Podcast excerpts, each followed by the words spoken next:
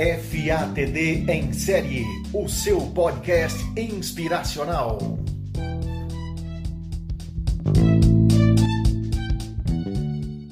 Olá, tudo bem com vocês? Sejam bem-vindos ao canal de podcast da FATD Consultoria, FATD em série. Hoje vamos conversar um pouquinho sobre protagonismo na educação. Nesse momento em que a, a educação, assim como tantas outras áreas, foram severamente impactadas pela pandemia do coronavírus, aulas suspensas, educadores precisando se reinventar a todo momento, precisando lidar com todas as incertezas e com todas as dificuldades nesse momento tão desafiador para todos nós. Mas o que é protagonismo na educação ou essa educação protagonista? Precisamos pensar, e eu vou trazer aqui para o nosso bate-papo, o conceito da educação protagonista que nos foi apresentado pelo professor Antônio Carlos Gomes da Costa para quem não conhece ou nunca ouviu falar, o professor Antônio Carlos ele foi pedagogo brasileiro de Minas Gerais é, e foi um dos principais colaboradores e defensores do Estatuto da Criança e do Adolescente, né?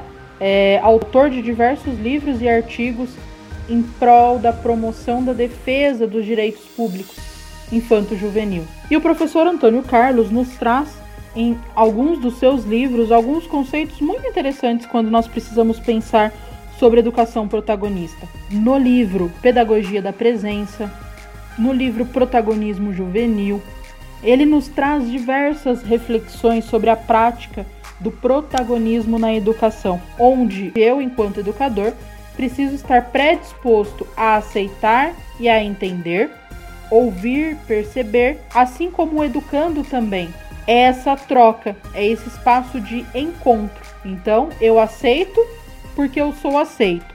Eu entendo porque me entendem. Eu ouço porque eu também sou ouvido e percebido pelo outro no momento em que eu também percebo o outro. Um espaço de reciprocidade, que é quando duas pessoas elas interagem, elas se comunicam e se interrelacionam, elas se encontram. Um termo muito bacana que o professor Antônio Carlos nos traz, ele nos diz que é, o espaço da educação protagonista ele é um, um comércio de pequenos nadas.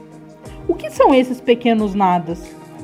Não é nada relacionado ao retorno financeiro, a eu precisar despender financeiramente, mas é a troca, esse comércio de um serviço, de um olhar, de um cumprimento. E aí, quando eu interajo, ele nos elenca esse outro aspecto que é o compromisso. Se eu estou construindo um relacionamento, se eu estou interagindo com o meu educando, eu me comprometo com ela, ao passo o educando também se compromete com o educador. Porque a educação, esse espaço de presença educativa, esse espaço de relacionamento, precisa ser um espaço de educar para as adversidades. Eu preciso trabalhar o desenvolvimento do meu educando de uma maneira integral, trabalhando essa formação integral do ser humano.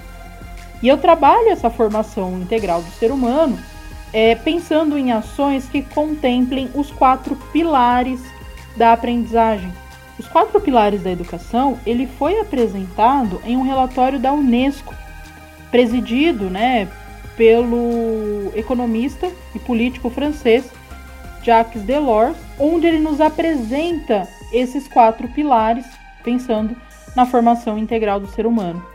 Os quatro pilares são as aprendizagens fundamentais para que uma pessoa possa se desenvolver plenamente considerando a progressão das suas potencialidades, ou seja, a capacidade de cada um de fazer crescer algo que traz consigo ou que adquire ao longo da vida. Esses quatro pilares, o aprender a ser, o aprender a conviver, o aprender a aprender, o aprender a fazer. Como aprender a aprender? Esse pilar ele vai despertar e precisa, o educador precisa buscar despertar o interesse pela informação. O ato de compreender, de descobrir, de construir o conhecimento. Nosso educando, ele vai precisar ser despertado para sempre querer aprender mais, a buscar a sua autonomia na sua própria construção da aprendizagem. O aprender a fazer é o colocar em prática, é o fazer escolhas, é o pensar criticamente. enquanto educador, pensar essas ações para formar educandos críticos precisa também ter um olhar atento.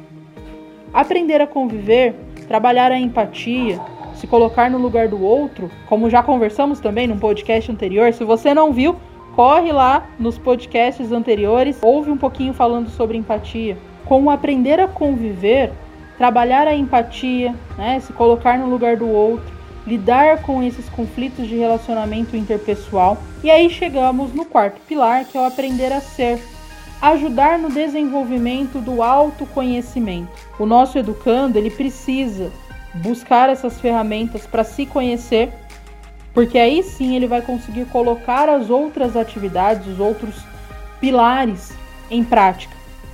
E nós pensamos numa formação assim integral do ser humano. A busca pela educação protagonista não é só pensar um espaço de presença educativa, não é só pensar um espaço de relacionamento e da construção.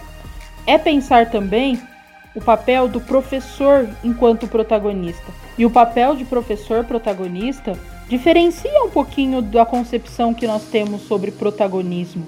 Né? Se formos resgatar lá o conceito de protagonista, a palavra protagonismo é formada por duas raízes gregas: proto, que significa o primeiro, o principal, e agon, que significa luta, e ainda agonistes, que por sua vez significa lutador. Então, protagonista quer dizer o lutador principal, o personagem principal.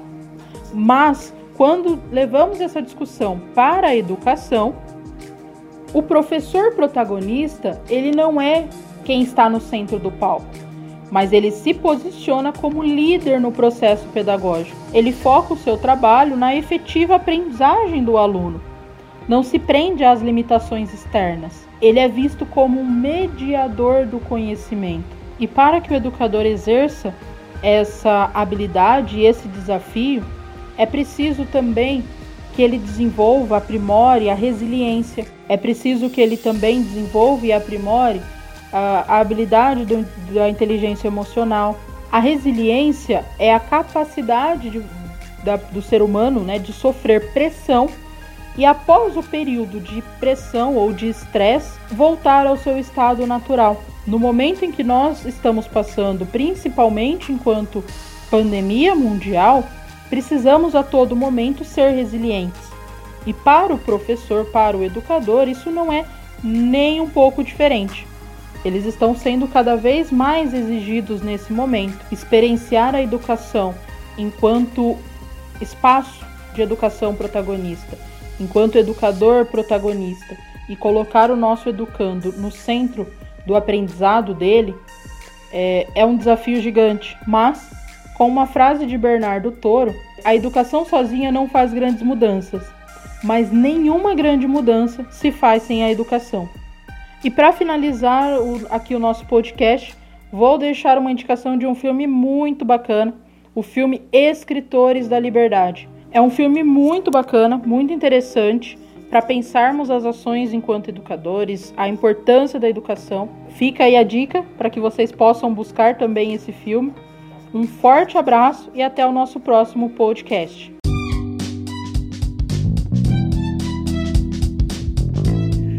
FATD em série, o seu podcast inspiracional.